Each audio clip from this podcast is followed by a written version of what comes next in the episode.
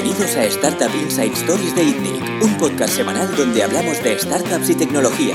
Podéis ver el podcast en itnic.net barra podcast y escucharlo a través de iTunes, Evox y RSS. Bienvenidos una semana más al podcast de ITNIC. Eh, esta semana estamos con Jordi Romero, CEO de Factorial, y con Pepe Agell, eh, fundador, cofundador de, de Charboost. ¿Qué tal, Pepe? Muy bien, gracias por tenerme hoy aquí. A ti por venir, que sé que tienes una agenda bastante complicada, ¿no? Apretadita, apretadita, pero muy contento de estar aquí. Muy bien. Pues a ver, eh, siempre empezamos preguntando a nuestro invitado eh, cuál es su background, eh, cuán, cómo se creó, de, de, dónde te viene la vena de, de, negocio y cómo has llegado a, a Charboost. Pues muy bien, bueno, yo soy, soy originariamente de aquí, de Barcelona, nací, crecí aquí, estudié ingeniería industrial, aunque siempre he sido un poco desertor de la ingeniería en el sentido de que me gusta construir cosas, pero me gusta construir cosas con la gente. Y ya desde la, de la, desde la carrera me ofrecieron hacer un plan de doble titulación con negocio y lo cogí. O sea que hice industriales y empresariales al mismo tiempo, poco pensando en esto, en cómo formarme para, para trabajar con gente y construir cosas grandes. Pero la vena emprendedora, eh, la verdad es que surgió con una oportunidad que tuve de irme a Suiza con un programa que combinaba estudios precisamente para ingenieros emprendedores y, y trabajo en, empresas. Y la verdad es que una de las primeras asignaturas que hice en la Politécnica de Zúrich, en la ETH, fue eh, sobre entrepreneurship. Y yo, desafortunadamente, creo que las cosas están cambiando, pero desafortunadamente en toda la carrera aquí no había oído la palabra entrepreneurship en toda la carrera. Pero ya que yo fue, pues eso, mi primera, mi primera experiencia. Y era durante el curso, durante esta, esa asignatura, era el, el, típico programa donde los estudiantes tienen que crear un, un, plan de negocio y al final lo presentas, aunque sea ficticio, pero lo presentas a un comité de inversores más o menos de verdad, ¿no? Y entonces, aunque de nuevo sea un plan de negocio ficticio, no significa que sea tu empresa eh, real, pero sí que te expones a preguntas reales de las que, bueno, pues tendría un inversor. Y el profesor era un profesor eh, iraní, pero que se había formado en Stanford. Y nos ponía vídeos de una clase abierta durante el programa, nos ponía vídeos de una clase abierta de Stanford. Eh, que hoy en día está, está, de hecho, en la página web, en eCorner de Stanford, donde invitan a emprendedores a contar su historia. Y yo me quedé fascinado con aquellas historias mm. eh, de gente, no, no, tenía ni idea de dónde estaba Silicon Valley, pero pensé, oye, allí desde luego se está cociendo algo chulo y si hay que conocer a los buenos, creo que los buenos están allí.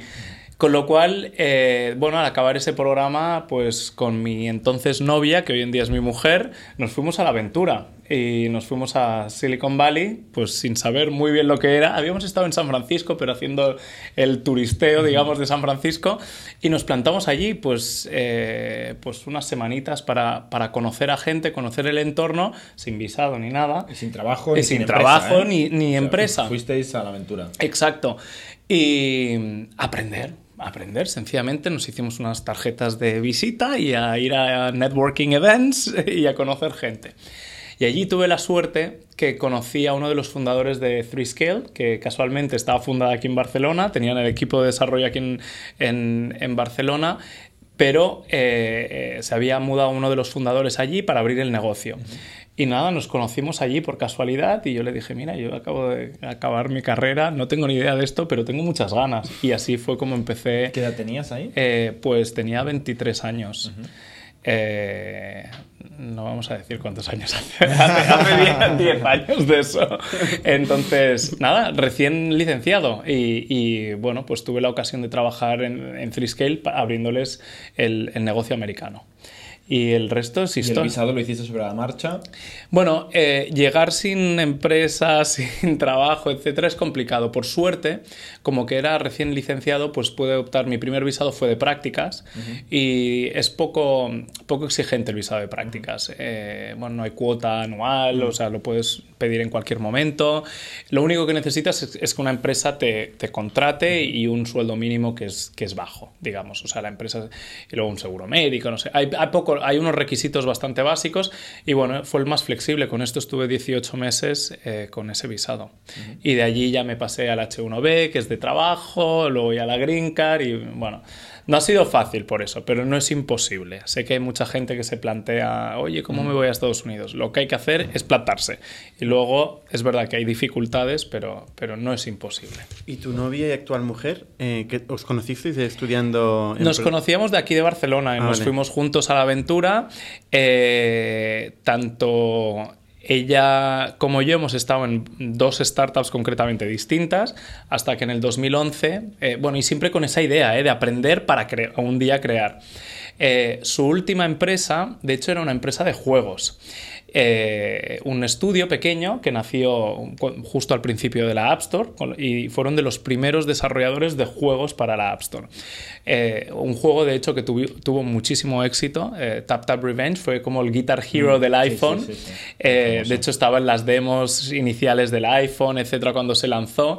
Y nada, fue adquirido por Disney. Entonces, eh, con esa experiencia, creando juegos sobre todo y un negocio alrededor de los juegos en la App Store, eh, y eh, de allí, de esa experiencia, salió la idea de Charbus. Eh, ahora iremos en- a- enseguida a lo que hacemos. Pero bueno, lo mejor de todo, eh, que yo creo que es la, la- la, eh, digamos, la moraleja de, de toda la historia, es que nuestro cofundador y CTO, Sean Fannon, eh, sale de Tápulos, o sea, de una experiencia anterior. María no solo aprendió el, el- el- el modelo de negocio de las apps, sino que encontró a una pieza imprescindible de nuestra empresa actual, que es Charbus, que es nuestro cofundador y CTO.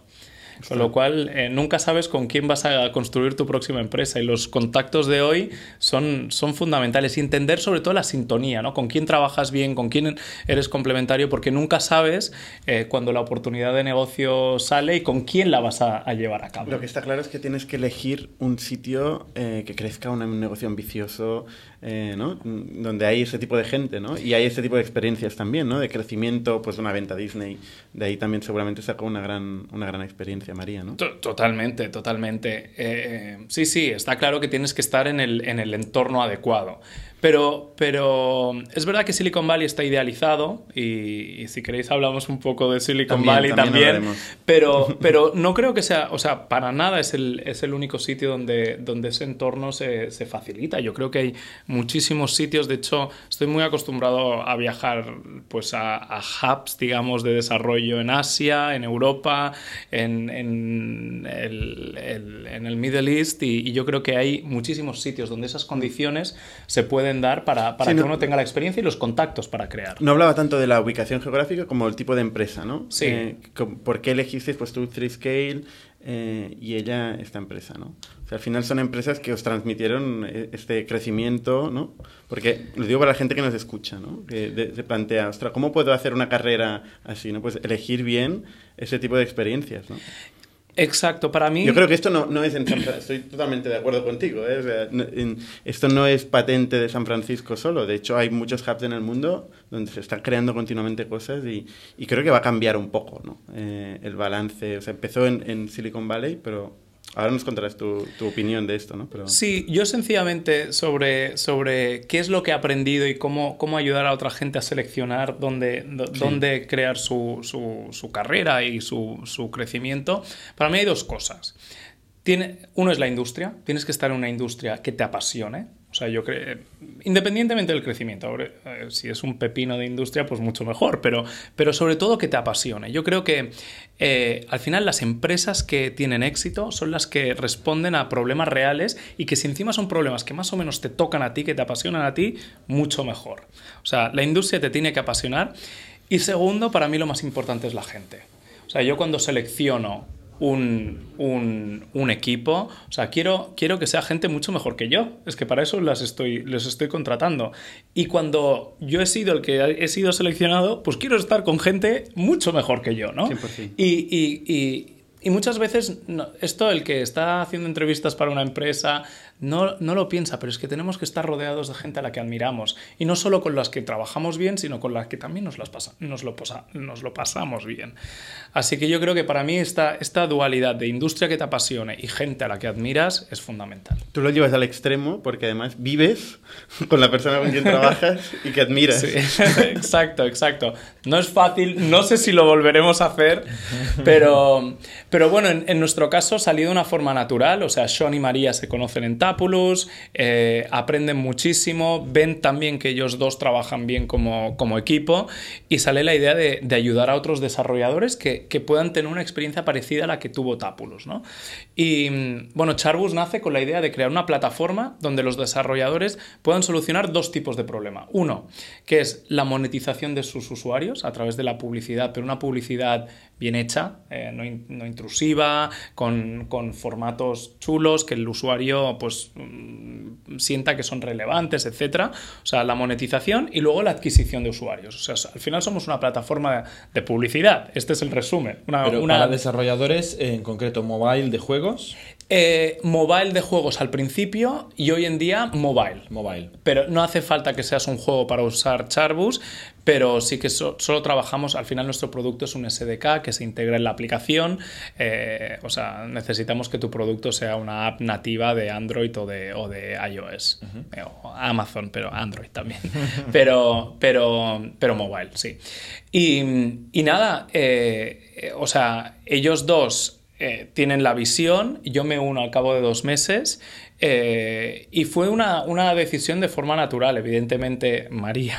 eh, a, también lo conocía mucho porque, porque éramos amigos, además de, de que ellos trabajaban juntos, éramos amigos, pero, pero bueno, aunque no tenía muchos planes de juntarme a su empresa al principio, al final acabé pasándome tantas horas con ellos ayudándoles porque la empresa empezó, no teníamos muchos ahorros, con lo cual tampoco podíamos eh, eh, sobrevivir mucho sin ingresos. Y mientras Sean eh, codificaba, ¿no? desarrollaba, María enseguida empezó a buscar inversión y entonces yo me uní para crear el negocio, básicamente, o sea, hacer business development. Y, y bueno, eh, lo hacía de forma espontánea, yo todavía estaba vi- vinculado a mi, a mi anterior startup. Matriz-scale. Ah, eh, de hecho, no, estuve, estuve en otra empresa entre medio, Innovali, haciendo eh, desarrollo de aplicaciones que conectaban con ropa inteligente. Xavi Verdaguer, ¿no? Exacto. Ah. Pues eh, trabajé, trabajé con Xavi eh, un par de años. Yo todavía estaba vinculado a Innovali y, y bueno, me unía a Charbus por las noches, como quien dice. Y al final las noches fueron más largas que el día y, y- y dijimos, oye, eh, vamos Full a time. por full time, vamos a por ello. Business development por las noches tiene mérito. Tiene mérito, tiene mérito. Pero bueno, lo, lo bueno es que hemos construido una empresa global desde el principio, más que nada porque la industria es global. O sea, incluso en aquel momento, en el 2011, eh, los, desarrollos, eh, los desarrolladores están en todo el mundo y, y- y de juegos, sobre todo, hemos tenido hubs muy importantes aquí en Europa. En... ¿Ibais más al desarrollador indie pequeño, al gran, a la gran firma? Un- una mezcla. A ver, en aquel momento, los que eran solo de mobile no eran tan grandes. No había ninguno muy grande. que No era, o sea, las Gameloft, Ubisoft, todas las marcas conocidas de juegos todavía estaban pensando en console, en, aquel, en la consola, ¿no? En aquel momento. O sea, que tampoco eran las grandes marcas. Eh, y empezamos con, con los que se habían focalizado desde el principio, eran empresas nuevas, la mayoría, porque esto es al principio de la App Store, en el 2011, o al principio del crecimiento de la App Store. Y entonces, eh, empresas que hoy en día pues, son billonarias, Supercell, por ejemplo, en aquel momento, yo cuando empecé a trabajar con ellos eran 12 personas y con dos juegos fracasados antes de, de crear Heyday, o Clash of Clans y, y Clash Royale, etc. O sea que en aquel momento eh, no te digo el indie del garaje, pero te estoy hablando de estudios de a lo mejor 10, 20 personas. O sea, startups, Startups, pequeñitas. startups. Y ese, ese siempre ha sido un poco nuestro sweet spot, ¿no? Que se dice, sobre todo por nuestros valores. Porque como compañía queríamos ayudar a gente parecida a nosotros, a emprendedores. Y, al final, eh, siempre la forma en la que hemos visto nuestro producto, y aunque caemos en la categoría de advertising, donde están Google, las agencias, es- hay, hay mucho ruido en el mundo de, de la publicidad, pero nosotros siempre nos hemos visto como una plataforma que... eh, que that empowers, empowers developers, ¿no? Que, que, o sea, que les ayuda eh, a, a crear, a, a tomar decisiones mm, inteligentes y a crecer su negocio. O sea, siempre nos hemos ¿Cu- visto... ¿Cuál es el, el modelo de negocio de El modelo es Charbus? muy fácil, o sea, tenemos un anunciante que quiere usuarios y paga por instalación de esos usuarios y tenemos un publisher que quiere monetizar sus impresiones y cobra CPM, ¿no? Coste por impresión. Y, y de el CPI al CPM nos llevamos un porcentaje digamos. Este es el mismo modelo que Google. Es el mismo modelo. Pero no empezasteis así, ¿no? Empezamos, a- bueno, empezamos así, eh, ganando dinero así. Lo que pasa que siempre hemos pensado de nuevo en el desarrollador que necesita. Entonces tenemos también un- unas campañas de promoción interna, que esto nadie lo tiene, pero ayudamos a desarrolladores que tienen múltiples apps a conectarlas entre ellas, cross promotion, ¿no? Se llama. Exacto. Entonces, Pensaba que eso era es- un punto clave. eso es un punto clave, pero ah, no ganamos dinero con aquello. Es valor añadido. Es valor añadido, de nuevo, pensando en qué es lo que es importante para el desarrollador. Y conectar tus propias apps es el primer paso. Si tienes un portafolio de aplicaciones, lo primero es conectarlas. Claro, pero um, si una ad, ad network se llama, Sí. una ad network eh, que va a CPM, o sea, mm, realmente no, no, no aporta nada en este, o sea, en este espacio de publicidad en el móvil. Había otra gente, había Facebook, había Google. ¿Cuál es vuestro el motivo por el que vosotros os posicionáis y crecéis? ¿Cuál es la clave de vuestro negocio? Varias cosas. Eh, eh, Facebook nos ha tocado bastante las narices. Eh, es un producto eh, posterior. Posterior. Eh, nació en el 2014 y es verdad que está a- a- a- capturando un gr- un gran parte del crecimiento de la industria. Eh, la diferencia, o sea, no está, no está tanto en el modelo, sino en cómo hacemos las cosas. Eh, yo siempre digo, porque la gente cuando me pregunta, ¿y qué haces? Digo, pongo anuncios en aplicaciones. Me dice, ah, eso que me molesta tanto. Y digo, si te molesta, es de Facebook y es de Google. si no te molesta, es de Charbus. Lo que quiero decir con esto es que la experiencia de usuario para nosotros es fundamental. Nosotros te- el formato que más tra- trabajamos se llama Rewarded Video, que es un vídeo que en el juego, cuando has perdido, digamos, has perdido tu vida, puedes ver el vídeo y ganar una vida. O sea, esto nos encanta porque al final el usuario obtiene algo de valor, favor, ¿no?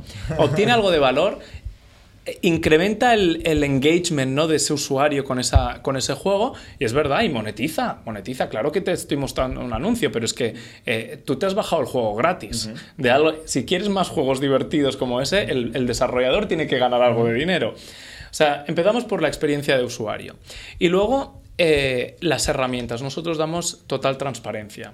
No hay nadie en la industria que te diga exactamente dónde, de- como anunciante, dónde has mostrado tus impresiones, de dónde vienen las instalaciones, de qué aplicación, eh, eh, te gusta el contexto o no. O sea, to- todo esto, esta transparencia, es fundamental para, para el anunciante. ¿Hacéis solo juegos o cualquier tipo de app? Básicamente juegos todavía, porque este ha sido nuestro, nuestro, es nuestro ADN y es la industria donde, que conocemos mejor, pero estamos diversificándonos a um, empresas como e-commerce, pues en, en Estados Unidos eh, empresas como Instacart, eh, Wish, Amazon, por ejemplo, es un gran cliente nuestro. O sea, verticalizáis, o sea, hasta ahora habéis ver- verticalizado el juego, es profundizado en la experiencia de usuario de la publicidad dentro de lo que es un, un juego. un juego. Pero eh, in- incluso, ¿hasta qué punto profundizáis? O sea, por ejemplo, ¿podéis eh, vender objetos o cosas No. de estas dentro del propio juego? Too Eh, esto, esto, esto oh, no, eh, no porque está- digamos que es la economía de in-app purchases, ¿no? De lo que puedes comprar dentro del juego. eh, es otra economía, ¿no? Y es paralela a la, a la de la publicidad. El único, digamos, eh, la overlap que hay entre estas dos es lo que te decía del reward. Porque sí que puedes conectar ese vídeo con un reward de, de algo de su economía virtual que tenga el juego, ¿no? Puedes darle una vida, he dicho antes, pero también les puedes dar unas gemas o, o- o unas monedas, lo que sea que sea de valor para el usuario. Temas de product placement, por ejemplo, dentro de un juego meter un, una- un objeto de la vida real o un objeto publicitario. Lo, lo- lo hemos hecho, son integraciones muy customizadas, Imagino. no son muy escalables. Entonces hemos hecho alguna muy chula, muy chula, eh, pero, pero que funciona en un caso, ¿no? Y te puede dar mucho volumen, pero bueno, el trabajo que conlleva hacerlo con aquel juego en concreto es, es- es grande. Aquí vemos muchos emprendedores que trabajan alrededor del, del mundo del ad y, y tal, y, y del mundo de los influencers. Em, ¿Habéis tocado de alguna manera los influencers o, o- o hecho una intermediación entre pu- publishers, eh, advertisers e influencers? Me río, me río porque eh, absolutamente, de hecho, eh, compramos una empresa que tenía un marketplace precisamente que conectaba anunciantes de juegos, o sea, desarrolladores de juegos que quieren mm, ganar audiencias con influencers de, sobre todo de YouTube. youtubers, ¿no? Que hacen, pues eso, que tienen un canal muy focalizado en juegos, que tienen unas audiencias súper fans de los juegos que esa persona recomienda Eh, lo que pasa que hemos aprendido muchísimo con esa empresa, integramos el producto en Charbus, al final decidimos matarlo. Así, no porque la industria, no, y te- no porque la industria no sea inter- interesante, es, es porque el modelo, el modelo de los influencers, en- a la que metes los influencers, te estás convirtiendo en... Estás dejando de ser una plataforma tecnológica y te estás metiendo en un negocio que todavía De es agencia. de agencia. De agencia y de personas. Que es muy. Que, que- que- o sea, agencia en el sentido de que al final hay, hay una intermediación muy manual de te, te preparo la campaña, te, te preparo las fechas de salida del vídeo, el no sé qué, pero luego digo muy humana y basada en personas, porque al final eh, no, no estás haciendo una campaña que enciendes y apagas eh, según quieras, cambias el bit, eh, lo que estás pagando, lo, lo subes, lo bajas en función de los resultados. Al final estos vídeos los prepara una persona. Hay una componente personal muy grande. Eh, me he encontrado con muchísimos anunciantes que al final no les gusta el producto final porque al final estás dejando que alguien ponga la cara por tu producto. Y a, ver, eh, PewDiePie también dice muchas tonterías y hay mucha gente que no siente que, cuando PewDiePie eh, graba, representa su producto, lo está haciendo de la mejor forma posible. Y, y no te puedes meter mucho con el influencer, porque el influencer que es grande es una celebrity. Claro, normalmente esto va a más microinfluencers, las plataformas, digamos, Eh, ¿no? Exacto. Y donde tuvimos problemas fue eh, con que nuestros anunciantes son vienen del mundo del performance, donde ellos están mirando todo el día a cuál es el retorno de su campaña, están acostumbrados a, de nuevo, subir precios, bajar precios, cambiar creatividades, eh, encender y apagar cosas, y de repente les pones una cosa que dependen del tío, que las fechas no van a cuadrar, porque aunque tú quieras salir el día 15, el día 15 a lo mejor ese tío tiene un constipado o tiene un drama personal y, y no sale, el vídeo no sale. Entonces, les estás añadiendo una serie de factores que nos impidieron... eh, independientemente de las historias, pero el- el- al final el, el- problema que tuvimos es que el mundo performance con el youtuber no encaja y nos impidió escalar de la forma. Al final es con una plataforma de afiliación de toda la vida, ¿no? Viene a ser. Eh, Pues que es menos implicación eh, linkar, igual, o hablar de que hacer un vídeo, hacer un contenido ya más rico. Bueno, nuestra experiencia era con vídeos completamente customizados. ¿eh? No era tanto una mención eh, como un banner encima del vídeo, sino que el, Pro- producción. el youtuber hace una producción. Eh, Esta ha sido nuestra experiencia Es un negocio de contenido contra la plataforma. no Eh, tiene nada tota- que ver. to- co- con- completamente. Es un negocio de contenido. Sí, sí, 100%. totalmente. Esta ha sido nuestra experiencia. De nuevo, tú me preguntabas, eh, ¿tiene sentido? Tiene totalmente eh, todo el sentido del mundo. Creo que todavía estamos en una etapa donde tiene más sentido para marcas, porque las marcas sí que están acostumbradas a, a trabajar en estas, en estas, eh, con estas características. Para los a- anunciantes de performance es difícil. Una pregunta, Pepe, cambiando un poquito de, de ángulo. Explícanos qué haces tú en Charbus. Porque ¿Qué mirando hago? en li- en LinkedIn tienes ahí una retaíla de títulos que... Eh, pues como decía, yo, yo cuando, cuando empecé, empecé eh, creando el equipo de negocio, o sea, todo lo que tocaba eh, el revenue.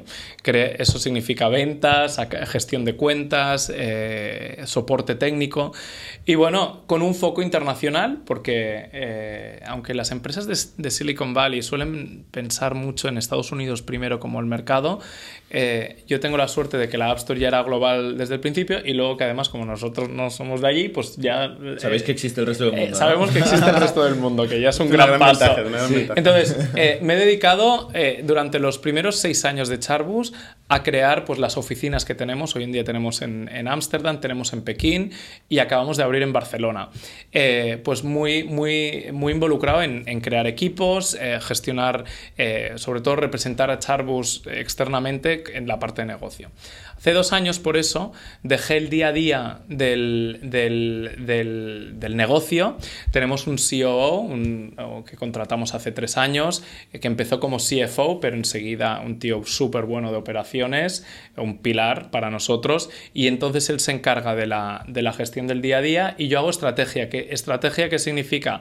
Doy la cara todavía de Charbus externamente, eh, llevo, tengo un pequeño equipo de marketing, hacemos mucho thought leadership, de nuevo, eh, pensar en cuál es el futuro de la industria y luego me dedico a pensar y a crear roadmap para qué tiene que ser Charbus, no tanto este año, eh, sino 2019-2020. Esto significa corporate development, pensar en adquisiciones, fusiones. bueno, estamos en un, en un, en un estadio de pues donde no somos una pequeña empresa, somos eh, facturamos. Explícanos un poquito, ¿en qué momento está Charbus? Lleva siete años eh, y pico. Eh, exacto. ¿Y qué es Charbus hoy? Hoy, hoy Charbus, pues somos 125 personas. Eh, es, un, es, un, es un negocio pues consolidado. Podrías, eh, podrías, no estamos en super crecimiento. Esto ya lo hemos pasado. El hyper growth.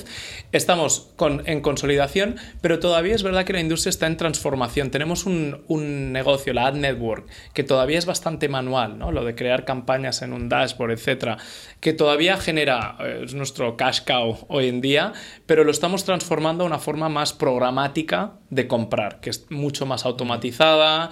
Eh, bueno, sin entrar en los detalles de lo que programmatic significa. O sea que hay una gran parte de inversión todavía para, para de nuevo, crear la nueva ola de crecimiento para Charbus. ¿Que esto es un modelo de negocio tipo SaaS o sigue siendo transaction, eh, transaction based? Eh, va a haber un, eh, siempre va a haber un transaction base, pero hay componentes que pueden moverse a, SaaS, que también de forma, eh, eh, si piensas incluso en la valoración de la empresa, también es mucho más interesante. ¿Sí? AdTech no está ah, muy bien. AdTech, el, el, activo del SaaS es... es... mayor que AdTech nunca se ha visto bien. A, a nivel de facturación, ¿puedes compartir algún dato para darnos una indicación de cómo eh, una de las ventajas eh, de ser una empresa privada en Estados Unidos es que no tienes por qué compartir. Pero aquí nadie se entera, aquí nadie se entera. no, pero hemos. Eh, me gustaría compartirlo, pero no puedo compartirlo. ¿Sois EBITDA Positive? lo hemos sido a, a, a ratos pero bueno, a, ratos no. Ha habido épocas de inversión eh, grande por parte de la compañía, pero... Hablando de inversión y de EBITDA, tenéis a Sequoia como inversor, ¿no? Que seguramente el inversor con mejor reputación del planeta, eh, capital riesgo. ¿Cómo fue esto? ¿Cómo fue? Pues eh, a través de contactos, eh, de nuevo, en un momento dado, ellos entraron el dos, a finales del 2012 Em, ha sido nuestra gran ronda de inversión, de hecho no hemos hecho ninguna más, levantamos 19 millones, liderada por Sequoia. Eh, ¿Cómo fue? Pues nuestra abogada eh, había trabajado en AdMob, que fue una de las primeras ad networks comprada por Google, invertida por Sequoia. Entonces, eh, siempre hemos dicho que AdMob y Google era como la, han sido la primera generación de, mobile advertising, nosotros somos el futuro, ¿no?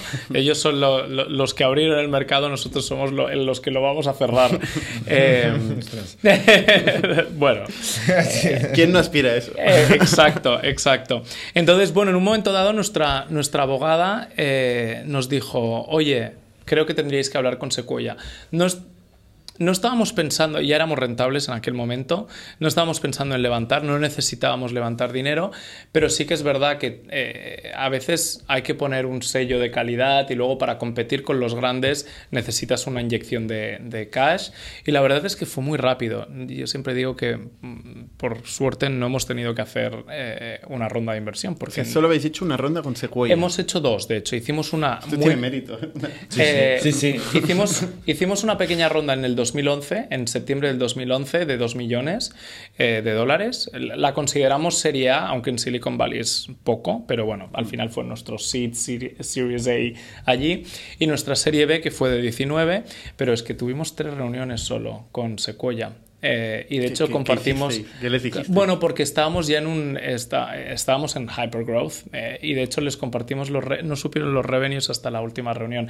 Pero de nuevo, yo creo que está... Es el mejor momento, hypergrowth, eh, cash flow positive, el contacto adecuado. Encima, nosotros queríamos a Jim Gates, que es el a, a, quien tenemos en el board, lo queríamos. Entonces fue, fue. Nuestra lucha era por tenerlo a él, pero, pero bueno, tuvimos mucha suerte. No creo que nuestra historia sea una historia eh, eh, exportable a cualquier situación, hmm. y lo digo con humildad. Ninguna, probablemente ninguna historia No, hay recetas mágicas. No, claro, pero, pero nosotros que a la larga es un problema, y lo digo con humildad, a la larga es un problema, hemos tenido el problema de crecer muy rápido. Demasiado dinero.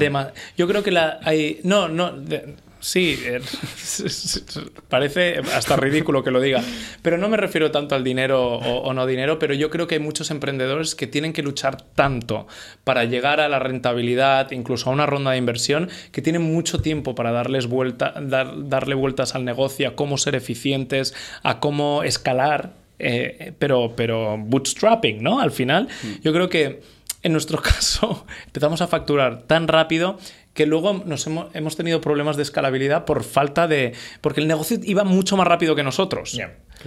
Y, lo digo con... Bienvenido problema, ¿eh? de todas formas. No, bueno, sí, sí o no. Luego a la larga, luego a la larga tienes tus, tus problemas. Bueno, ¿eh? ahí es donde traes un CEO experimentado, traes ejecutivos que os pueden ayudar, un consejo. Exacto, exacto. Piensa que... Mirando los consejos en los que se sienta Jim, eh, pues, no, bueno, empezando por WhatsApp. WhatsApp, GitHub, HubSpot, AdMob, Barracuda... Sí, sí, y unas cuantas más.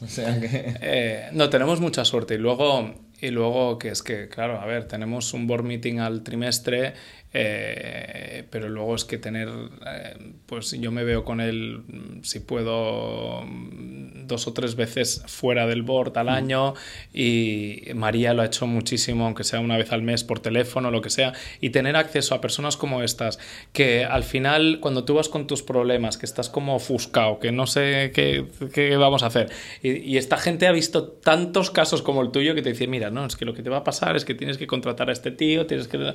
Y, es un caso de que el board eh, te ha inspirado y te ha aportado, ¿no? Porque mucha gente dice que el board es un trámite, ¿no? Bueno, eh, en nuestro caso nos da perspectiva. No te digo que sean grandes expertos, no te, no te voy a engañar. Al final los problemas me los resuelvo yo eh, con, con, nuestro equipo ejecutivo. Pero, pero nosotros solo tenemos a dos, dos inversores en el board. Aparte de los fundadores, eh, es eh, dos, dos, dos, personas más.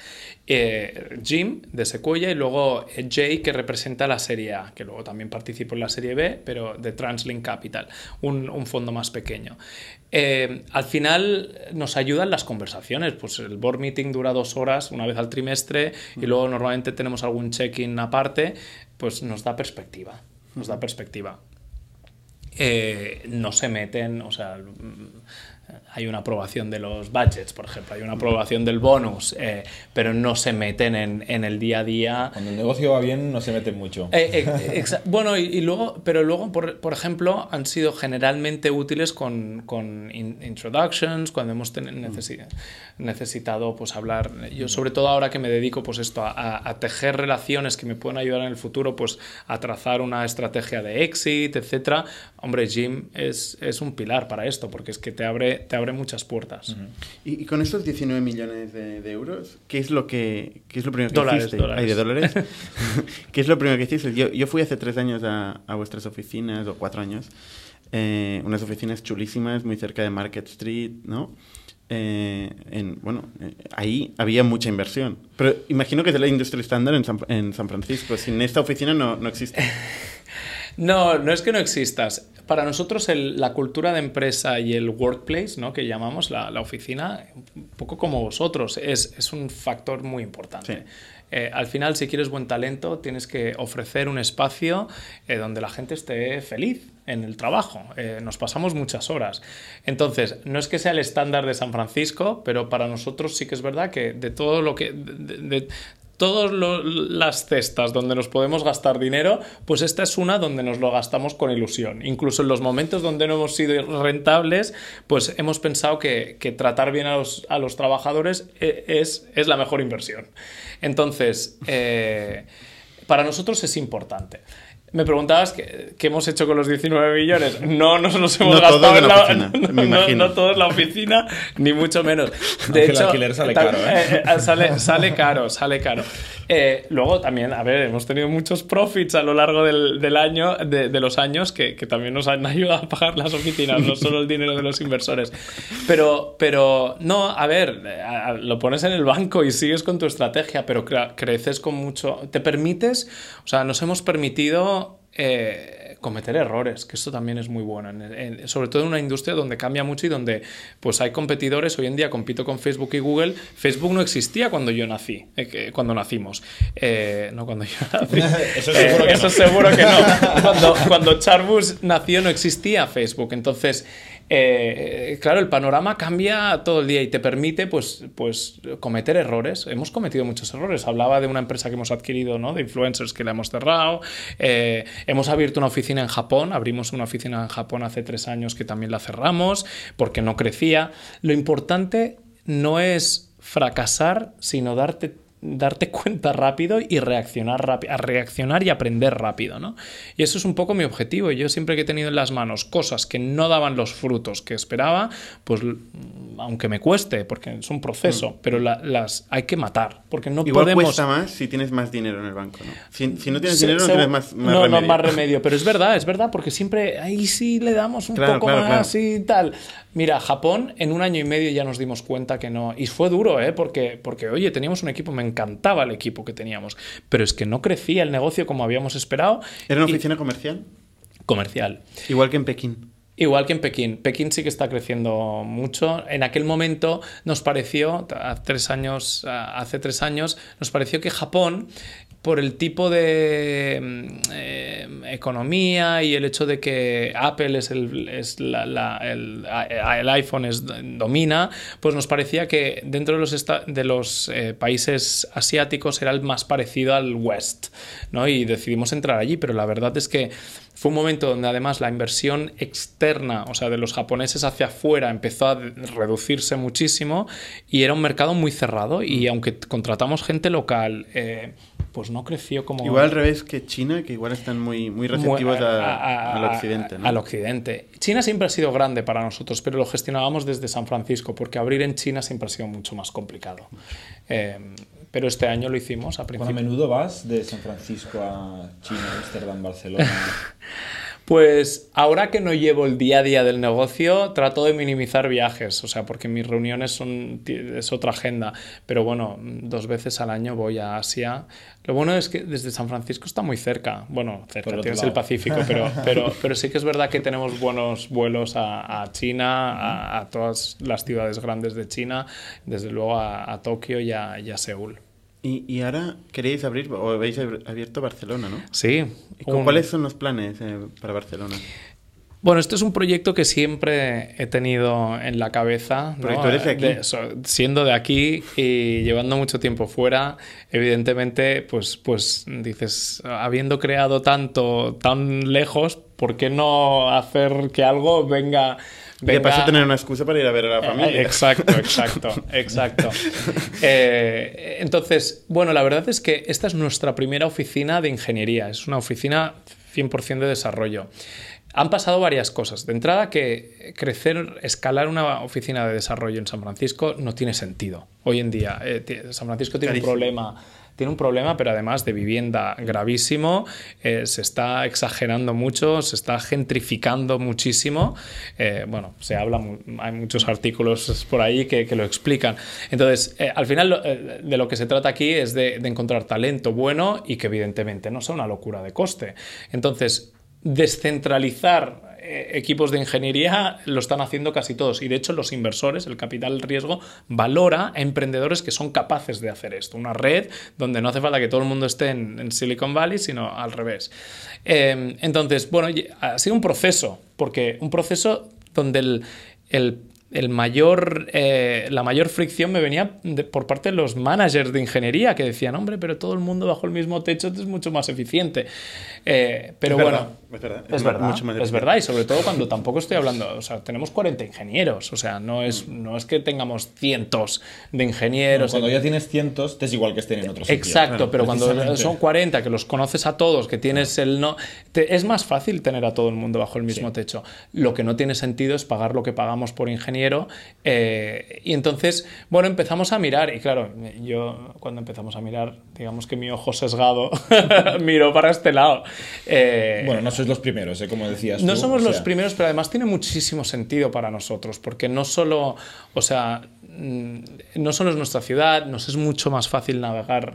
Yo estudié en la UPC, con lo cual... Eh, ¿Conoces ingenieros aquí? Conozco ingenieros aquí, tenemos contactos y luego que además eh, no te voy a negar, pero incluso la historia de dos emprendedores españoles de aquí, de Barcelona, que se han ido y que vuelven y crean tal, pues contribuye también a tu marca como empresa. Mm. Y, y, yo quiero ser una empresa chula aquí en Barcelona y que la gente, pues, pues, pues, pues esté contenta de trabajar para nosotros, de trabajar para una empresa de Silicon Valley, pero con puentes aquí. ¿Pero abristeis en Ámsterdam antes que Barcelona? Abrimos en Ámsterdam en el 2013 una oficina comercial. Ah, en aquel momento también eh, Valore Barcelona no tenía mucho sentido no tenía mucho sentido. Para nosotros Ámsterdam es un campamento base donde podemos ir a muchos de nuestros clientes eh, en Europa. Ámsterdam en aquel momento era, tenía vuelo directo a San Francisco, Barcelona no, en aquel momento, ahora sí. Eh, y luego que, bueno, Ámsterdam está en el centro de Europa, tiene es el cuarto aeropuerto de, de, Europa, una ciudad muy chula, muy parecida a Barcelona, muy parecida a San Francisco, donde la cultura, yo creo que al final el, el ambiente de la ciudad también mm, queda un poco plasmado en la cultura de la empresa. Y yo creo que buscar ciudades parecidas, pues... si hubierais ido a Londres, por ejemplo, no tendría nada que ver, ¿no? Es otra cosa, es una, es una ciudad mucho más grande, más competitiva para todas las industrias, de hecho, o sea, es capital de todo, de banca, de finanzas, de y de tech también. En cambio, Ámsterdam, pues mucho más manejable. Eh, y estoy muy contento con las dos decisiones.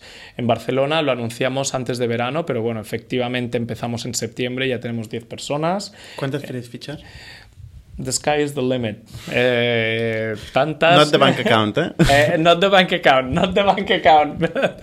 Pero bueno, no sé, mi objetivo eh, cuando abrimos pues era una veintena a, a, finales de este año. No sé si llegaremos. Eh, bueno, pues somos muy selectivos también, o sea, un poco eh, hay algunas posiciones que nos están costando. ¿Se vino alguien de San Francisco aquí para la oficina o lo abristeis en remoto, digamos? me vine yo cinco días, digamos, eh, a, hacer, hacer, Bueno, uh, we got shit done. Eh, no, me vine a hacer lo no glamuroso, digamos, de abrir una oficina y lo demás lo, fuimos haciendo en remotamente. un manager aquí? Entonces, en esos cinco días ya había... hice, pues eh, me reservé dos días, de hecho, de entrevistas. A lo mejor creo que entrevistamos a 25 personas. Vienen con el Head of Talent y en plan película, ¿eh? teníamos los, los CVs impresos en, en, la mesa y boom, boom, boom, la gente iba pasando. Eh, dos días así. Y la última entrevista... fue un tío fue un tío que me encantó desde el primer momento y al cabo de dos semanas ya, ya estaba eh, trabajando para nosotros. Y al final el head es lo que es el que dicta pues la cultura y hemos tenido la suerte de que además es una persona que ha sido muy flexible ha podido venir a San Francisco muchas veces desde entonces y, muy bien. Pero no, no, hemos mandado de momento a nadie. De hecho miento.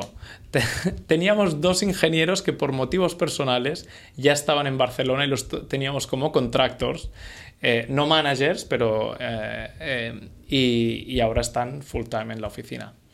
De San Francisco a Barcelona vinieron. Eh, de hecho, uno de, ellos es, eh, uno de ellos es de Barcelona, estuvo trabajando en San Francisco durante dos años, creo, con nosotros, pero se le acabó el visado, tuvo que volver y lo teníamos como contractor trabajando desde Barcelona. Y luego le abriste una oficina. Y, luego le abrimos una oficina.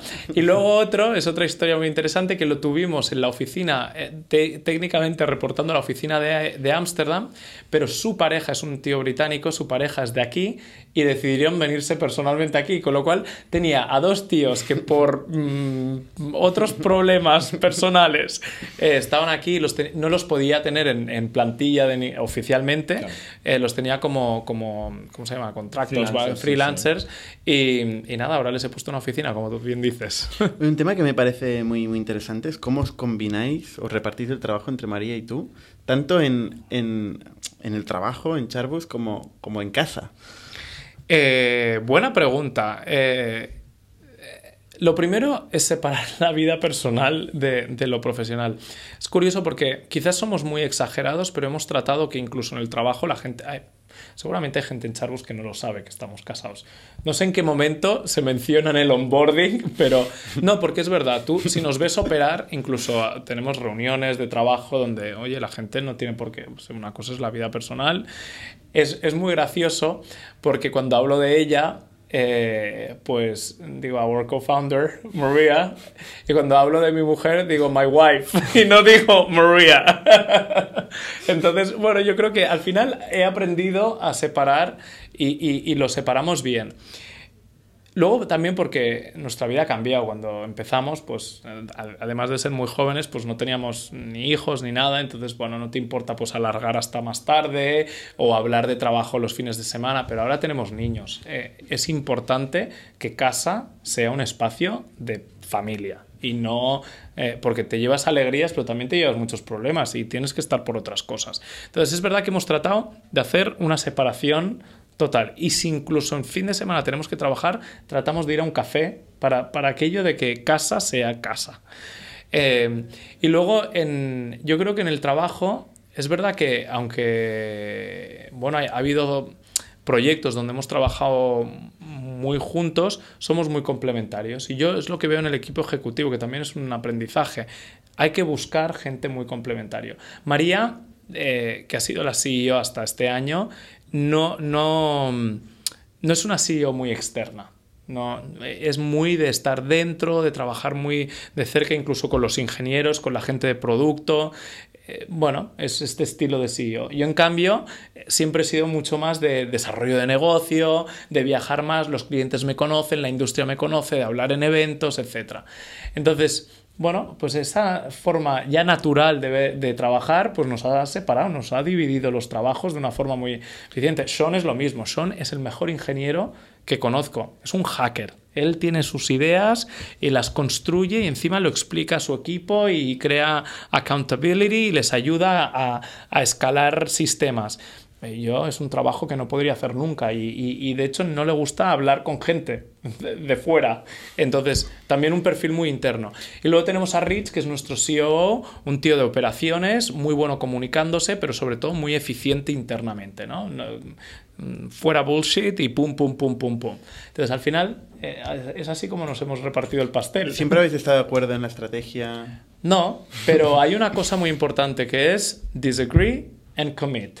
Dentro de la sala de reunión podemos discutir, discutir en el sentido inglés de, eh, de, hablar, de presentar los, los, los, distintas perspectivas. En muchas cosas no estamos de acuerdo, pero al final ponderamos y una vez se llega a una conclusión, aunque no sea la tuya, commit. Commit.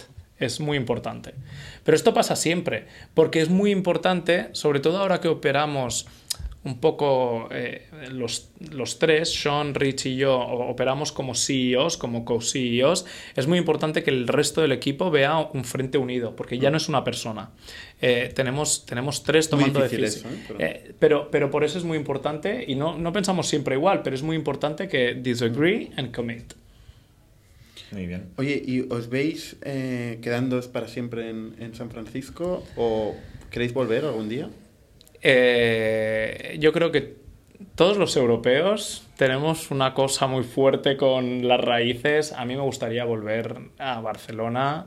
Eh, de hecho, me gustaría seguir contribuyendo en la ciudad de Barcelona con toda la experiencia que he tenido eh, exteriormente, pues tanto en Suiza como, como, en Silicon Valley. La idea de volver siempre ha estado allí. ¿Cuándo? Esta es la gran pregunta. De momento estamos muy liados allí. ¿Tú inviertes? He invertido e invierto más o menos activamente, no mucho porque me gusta, me gusta invertir poniendo la piel en, lo que invierto y, no tengo mucho tiempo, por, por, desgracia, o sea, no invierto todo lo que me gustaría. ¿En emprendedores de aquí o de, o de allí? En los dos en los dos. He tenido la suerte de entrar pronto en algunos proyectos de allí y luego estoy en contacto con muchos, muchos emprendedores de aquí. Sí, sí. Última pregunta ya. Eh, me, me, gusta el tema de Thought Leadership, que tenéis eh, una oficina de, think tank, una especie de, Bueno, estáis valorando hacia dónde va la industria del AdTech. ¿Nos puedes dar alguna... Eh, ¿Algún sneak peek de...? bueno, ¿de dónde va la industria? la industria tiene, tiene un problema y es el duopoly. O sea, las industrias que tienen dos fuerzas tan dominantes como son como nosotros Facebook y Google, donde el anunciante está atado, el publisher está atado y el usuario, porque al final nos tienen, nos tienen al consumidor final atado, eh, no es una industria sana. Y hay, hay, hay muchas mentes pensantes en la industria que están pensando en cómo consolidamos lo demás para, para construir alternativas fuertes eh, donde es verdad que a lo mejor no llegaremos a tener la información que tiene un Facebook o un Google sobre el usuario. O un Amazon, ¿eh? O un Amazon. Amazon es el tercer. Eh, Amazon es la tercera fuerza. También estaría mal un Triópoli, sobre todo tan dominante porque mm. hay, hay, un, hay un libro que me gusta mucho, eh, llamado The Four, por el profesor Galloway, es un profesor de la Universidad de Nueva York, que es, un, es muy ameno, aunque el tío es muy analítico, y eh, básicamente la tesis de este libro es que hemos dejado a los al for incluye Apple en esa en ese tri ya no es un tri es un for eh, incluye Apple pero hemos dejado a estas empresas hacer lo que a ninguna otra empresa el gobierno americano en concreto ha dejado hacer a estas empresas lo que no dejarían hacer a ninguna otra empresa. Y, y eso da, da que pensar. Y no es que me quiera no quiera ser enemigo de, a ver, Facebook, Google han hecho también mucho bien, entiendo, y han creado mucha riqueza. Sin embargo, sin embargo, no es un ecosistema sano. Entonces, ¿dónde va a ir la industria? Va a ir hacia una consolidación, pero una consolidación que, promete alternativas eh, grandes, escalables para anunciante, para publisher y para usuario. Oye, muchas gracias. Nada, gracias a vosotros. Muy interesante eh, tu experiencia y creo que una referencia para cualquier persona que, nos pueda escuchar. Gracias, gracias por tenerme hoy aquí. Y os deseamos lo mejor. Muchas gracias, a vosotros también. Suscribíos a nuestro podcast semanal en youtube.com barra iTunes, Evox o RSS para no perderos ningún episodio. También lo podéis recibir en vuestro correo suscribiéndoos a nuestra newsletter semanal en itnic.net.